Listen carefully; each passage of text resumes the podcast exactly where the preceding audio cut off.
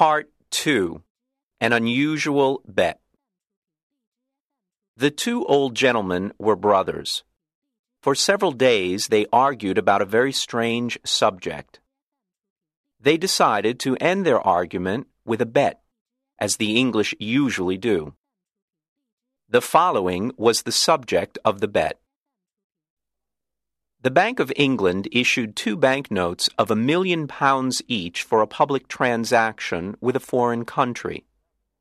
England used one banknote, and the other remained in the bank. At this point, Brother A said to Brother B, If an honest and intelligent stranger arrives in London without a friend and without money, except for the one million pound banknote, he will starve to death. Brother B answered. Uh, no, I don't agree. Brother A said, If he goes to the bank or anywhere else to change this big note, the police will put him in prison. Everyone will think he stole it. They continued arguing for days until Brother B said, I'll bet twenty thousand pounds that the stranger will live for thirty days with the banknote and not go to prison. Brother A accepted the bet. He went to the bank and bought the one million pound banknote. After, he returned home and prepared a letter. Then the two brothers sat by the window and waited for the right man for the bet. They saw a lot of honest faces go by, but they were not intelligent enough. Several faces were intelligent, but they were not honest. A lot of faces were honest and intelligent, but they were not poor enough. Other faces were honest, intelligent, and poor, but they were not strangers. When they saw me from the window, they thought I was the right man. They asked me questions, and soon they knew my story. Finally, they told me I was the right man for the bet. I asked them to explain the bet. One of the gentlemen gave me an envelope. I wanted to open it, but he said, No, don't open it now.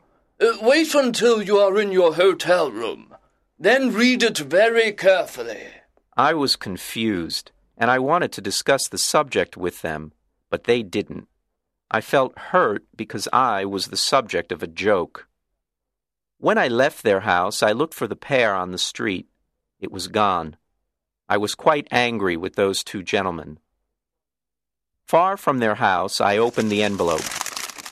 I saw that there was money inside.